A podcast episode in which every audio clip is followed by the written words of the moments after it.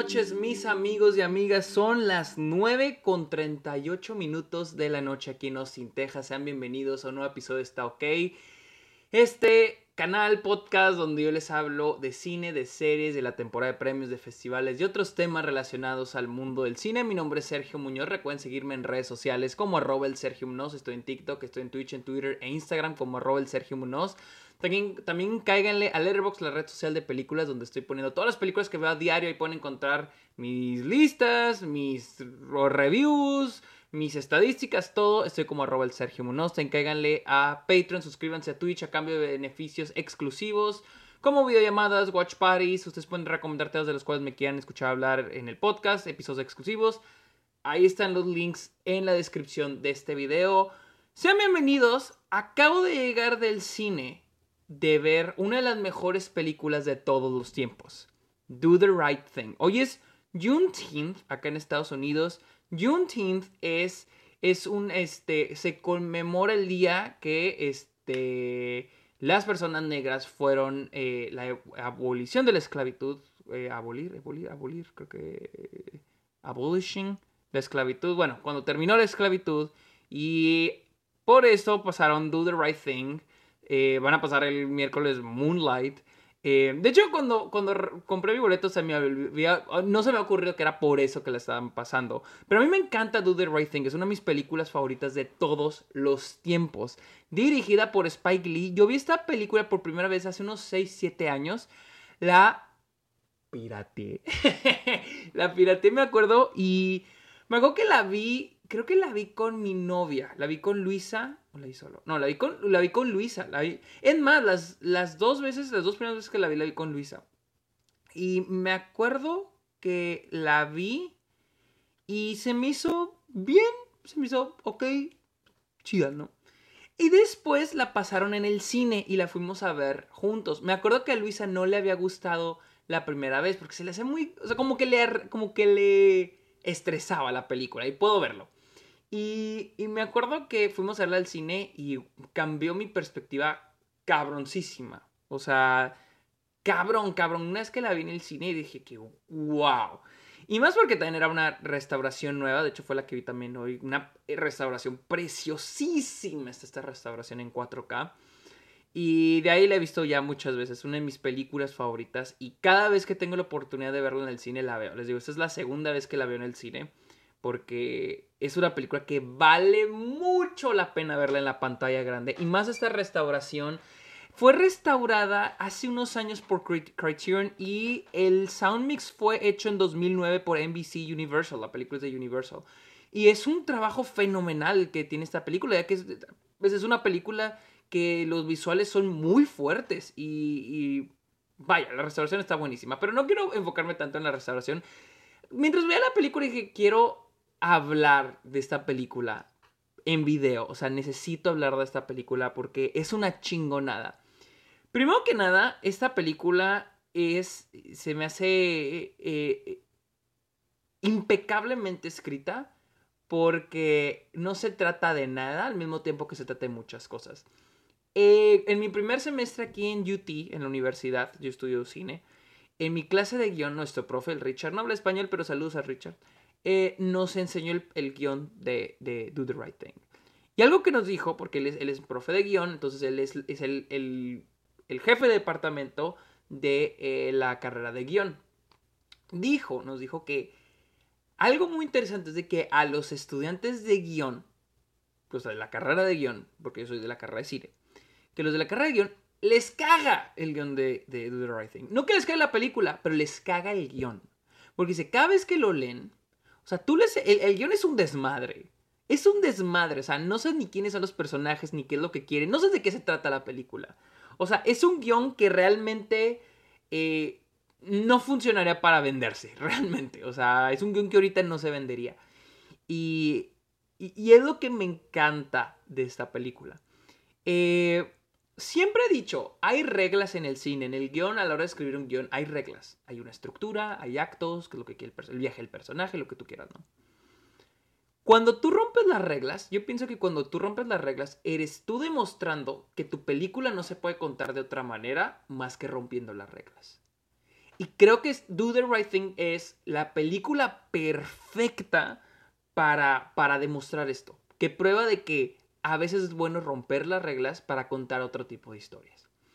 Eh, la película es una crónica en un día en Bed-Stuy, eh, Nueva York. Bed-Stuy es un barrio en Brooklyn, que es de donde es originario Spike Lee. Y es un día en la vida de las personas que habitan este vecindario. En el día más caluroso, un día muy, muy, muy, muy caluroso, y vamos a ir viendo las diferentes vidas de estos diferentes personajes y cómo interactúan los unos con los otros. Cómo interactúan.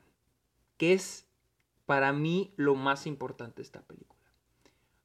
la escena que para mí define Do the Right Thing es esa, esa escena con Radio Rahim impecablemente este, interpretado por, Diosito lo tenga en su santa gloria, Bill Nunn lo recordarán por Spider-Man. Eh, ese momento donde él nos dice, cuando tiene lo de love and hate, para mí ese momento es el que define la película. La película, más que nada, es, les digo, son estas interacciones entre, entre personas, entre seres humanos. No lo veo tanto en. en no lo veo tanto como una película sobre desigualdad, o como diferencias sociales. Yo lo veo más, todo lo contrario, yo lo veo como todos estamos iguales, pero ve cómo interactuamos entre nosotros, como un experimento. Y ese momento en el, de, en el que eh, Radio Rakim dice eh, lo de love, enfoca mi puño, y hate, para mí es, es esa línea que nos divide a, a los humanos. Esa línea de que no somos ni buenos ni malos, y estamos listos para odiarnos y para amarnos entre, entre personas. Y lo vemos a lo largo de la película, sea entre tu vecino, ya sea en tu, tu hermano, tu padre, tu jefe, tu novia, tu lo que sea. Hay esa línea que divide el odio y el amor entre los seres humanos. Y que todo el tiempo está peleando el odio contra el amor y el odio contra el amor. Es muy interesante cómo Spike Lee retrata a este vecindario de una manera que es él diciéndonos, esto todo el tiempo, Spike Lee nos pone estos personajes y nos hace pensar, nos, nos presenta las posibilidades de que estos personajes se pueden llevar bien, pero también se pueden llevar muy mal. Puede haber cordialidad, pero también puede haber odio. Puede haber gritos. Y es algo muy interesante porque les digo, a mi novia Luisa le, le cansaba la película. Es una película muy gritona. Todo el tiempo los personajes están gritando los unos a los otros. Todo el tiempo, todo el tiempo, todo el tiempo. Eh, y les digo, es, es una película muy interesante porque hay muchos momentos de armonía, pero hay muchos momentos de pelea entre los diferentes personajes. Eh, eh, personajes que, por ejemplo, tenemos Mother Superior, creo que se llama Mother Superior, Mother Sister, Mother Sister, eh, interpretado por Ruby D, quien es como esta mujer, que es como la, la, la, mamá de los, del vecindario, que es muy linda y todo, pero ella le tiene un, un este, rencor al personaje de este Mayor, creo que se llama. El personaje de Mayer, creo que se llama, lo estoy buscando. Aquí tengo los personajes, pero no me sale en la lista que tengo. Creo que sí es Mayer. Y un hombre también que está por la calle todo el tiempo. Eh, ah, The Mayor, sí. The Mayor interpretado por Ozzy Davis. Entonces ella como que no le cae bien a este señor, ¿no? Y ella se niega que le caiga bien. O sea, eh, les digo, e, es, es esta... Me encanta que Do the Right Thing no hay ni buenos ni malos. Son todos estos personajes exageradamente grises que es tan... Es como que muy fácil que te caigan bien y muy fácil que te caigan mal. Repito, este, Spike le hace un buen trabajo en presentarte a estos personajes tan ambiguos y tan interesantes que solamente están viviendo su vida. Y desde lo más superficial como lo es el calor, que nos calienta en la cabeza, pero el calor, la temperatura en la ciudad, pero también la temperatura de las personas, de cómo nos llevamos, cómo nos tratamos. O sea, desde, desde esos detallitos, desde esos pequeños detallitos. Eh, el hecho de que puedas dudar de ciertos personajes, de que les digo, no hay ni un bueno, no hay un malo, ese de que, por ejemplo, el personaje de Sal, interpretado, una de las mejores actuaciones de la historia del cine, interpretado por este Dani Aillo, eh, que es un personaje que entiendes y al mismo tiempo no. Y así pasa con todos. El personaje de Spike Lee, este Mookie, es un hijo de la verga, pero a veces te cae bien, a veces te cae mal, a veces dices, ¿por qué? O sea, ¿por qué lo haces? O a veces, entiendes por qué lo está haciendo. Y así son todos los personajes. El personaje de este Giancarlo Espósito, este Buggy. Em, y son personajes que, que, que, creo yo Spike Lee eh, eh, es, trata lo que siento yo que lo que Spike Lee está tratando en esta película es decirnos de qué tan ambiguos y qué tan complicados somos como personas. Eh, incluso dejando al lado la raza, el color de piel, que tiene mucho que ver, pero incluso dejándolo al lado, no nos podemos entender como personas. Y todo el tiempo lo vemos eh, en la película. Eh, y, hay personajes que, me encantan, me, me, fascinan, como el personaje de The Mayor, el personaje de Mother Sister, el personaje de Sal, que son como los viejitos del vecindario, ¿no? Que incluso te los, te los, presentan como personas sabias, personas con sabiduría, más que nada The Mayor o, Sal, ¿no? Este, personas que dices, ok, es una persona con experiencia, Sal, por ejemplo, que es un hombre estricto, es un hombre estricto, es fuerte con sus, es estricto pero justo, ¿sí? Él no lo, él, ves que habla fuerte, sabe, lo que quiere, pero sabe tratar a las personas con respeto cuando se lo ganan. Pero me encanta que al final ese calor de la ciudad, ese calor de las tensiones humanas, hace que Sal explote. Esa idea de que hasta la persona más sabia puede explotar, que es lo que me encanta. Hay otro momento eh, con el personaje de Mayor, cuando salva al niño, güey. O sea, se me hace un momento muy chingón porque hay, este momento donde llega el, de la nieve y luego todos los niños salen corriendo y hay un niño que sale corriendo y viene un carro y luego el de Mayor brinca y lo salva, ¿no? Y, lo que pasa después se me hace muy chingón, que es cuando llega la mamá. Llega la mamá y la mamá llega bien hostil, güey, y le dice a, a Mayor de que, ¿qué le, ¿qué le pasa? ¿Por qué tiro a mi hijo? Y Damero le dice, no, no, señora, es que lo que pasó fue que el, niño lo iba, a atropellar, lo, iba a atropellar un coche y yo ven que lo salvé. Y no solo le salvé la vida, le salvé dos vidas, la de él y la mía. Y la señora lo ve al niño y le dice, ¿es cierto eso? Sí, pero... Y lo empieza a golpear. Y el, y el, mayor le dice, y él se lo empieza a golpear, el niño sale llorando y se va a la casa. Le dice, regrésate a la casa.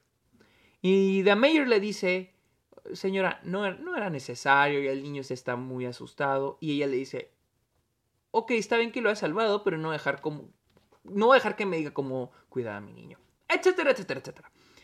Lo que se me hace muy interesante ese momento es el niño y la mamá. Esta idea de hostilidad, hostilidad será la palabra, hostilidad, ser hostiles desde que somos niños el, cómo tratamos a nuestros hijos, no tengo hijos, pero nuestros hijos, eh, esa idea del castigo, de lo que está bien, lo que está mal, pero en realidad no estuvo mal ni estuvo bien. O sea, ese de implantar cosas de lo que está bien lo que está mal, ¿no? Y que las cosas sean en blanco y negro. Cuando, cuando los humanos no somos en blanco y negro. Es obligarnos a pensar en blanco y negro cuando por naturaleza no lo somos. O sea, les digo, toda la película se me hace un un ensayo, una examinación de nosotros mismos como personas. Y no es, y se me hace increíble porque no es una película sobre guerra, sobre cómo estas personas están peleando en una guerra, sobre políticos, sobre activistas, problemas grandes. No, es un, un vecindario con personas normales en un día muy caluroso. Y es lo que se me hace muy chingón, muy chingón de Do the Right Thing.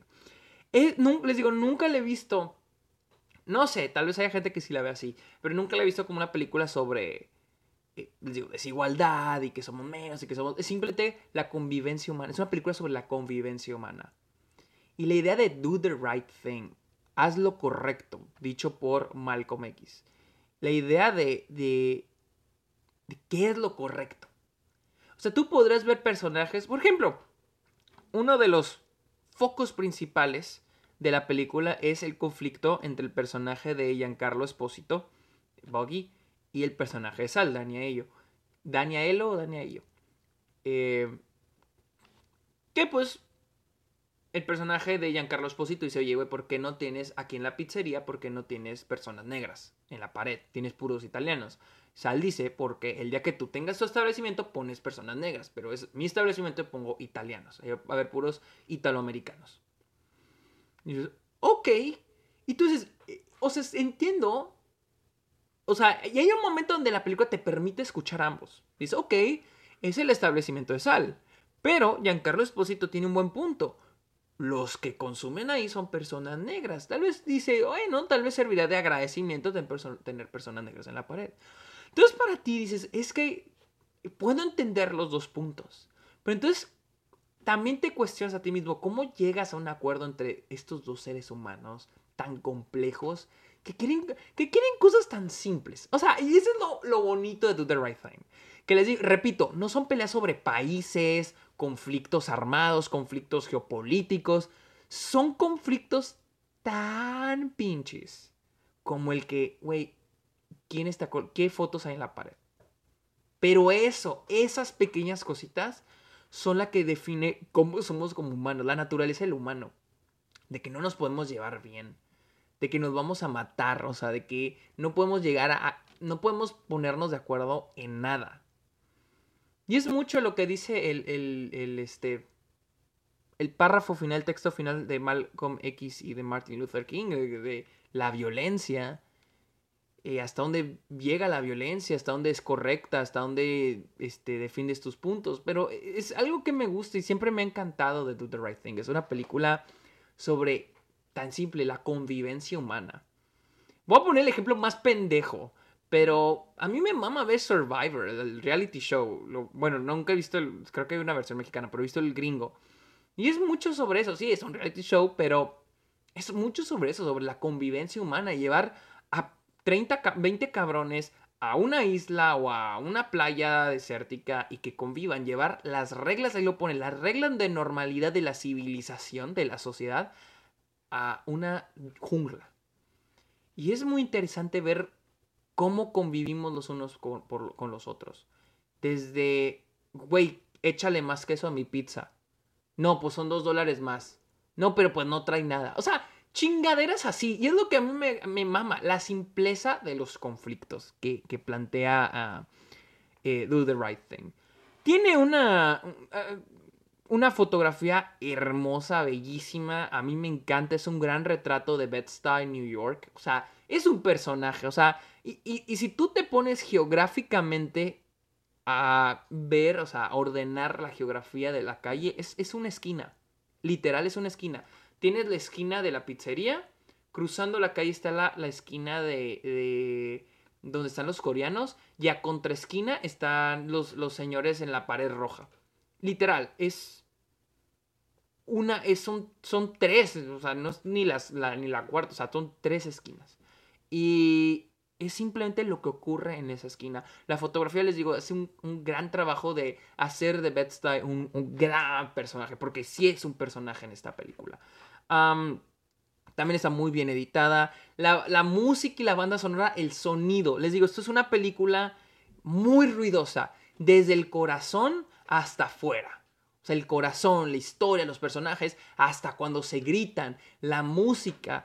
Y había quién fuera este Ver, no, no, no es Bergman, este Bresson, creo que era fue Bresson el que dijo algo así de que el soundtrack más valioso es el silencio o algo así, el sonido más valioso es el silencio, ¿no?